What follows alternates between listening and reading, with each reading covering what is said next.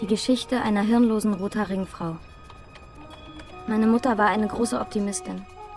Sie war von der Sorte, die heute nicht mehr hergestellt wird. Von allem ein bisschen mehr. Ein bisschen besser und ein bisschen feiner. So war meine Mutter.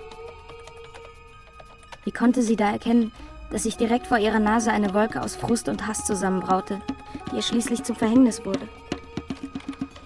Wenn ich an sie denke, bekomme ich ungeheure Lust, dieses feige Arschloch Vadim einfach umzubringen. Ich bin froh, dass er in seiner Zelle verrottet und ordentlich leidet. Bis in alle Ewigkeit. Das ist er meiner Mutter schuldig.